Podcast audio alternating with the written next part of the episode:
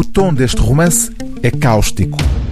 E vale a pena começar por assinalar que se trata de um romance porque o título poderia fazer pensar que estamos perante um panfleto ou um manifesto. Chama-se Odeio a Internet. O norte-americano Jared Kobeck publicou por conta própria numa edição de autor. Daí à fama foi um passo. O tom cáustico do romance tem como alvo não apenas a internet, mas também a literatura.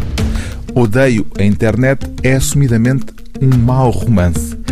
O narrador acha, aliás, que os bons romances não servem para nada, uma vez que falharam, passando ao lado, ao longo de mais de meio século, da única história importante da vida americana.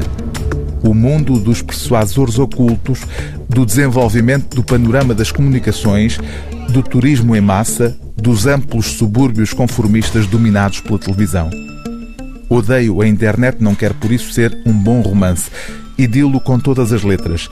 Este mau romance, lê-se logo na página 37, este mau romance, que é uma lição de moral sobre a internet, foi escrito num computador.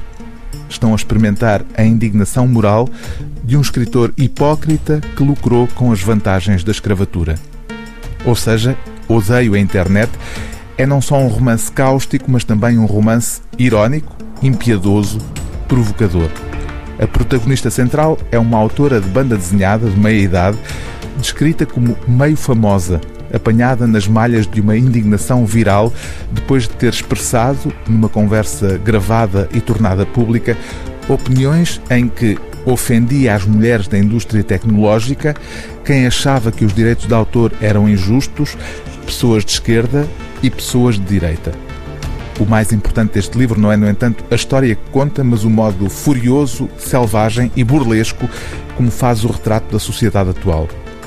A única solução, justifica-se o narrador, era escrever maus romances que imitassem a rede informática nas obsessões com o lixo mediático. A única solução era escrever maus romances que imitassem a rede informática na apresentação irrelevante e desigual de conteúdos.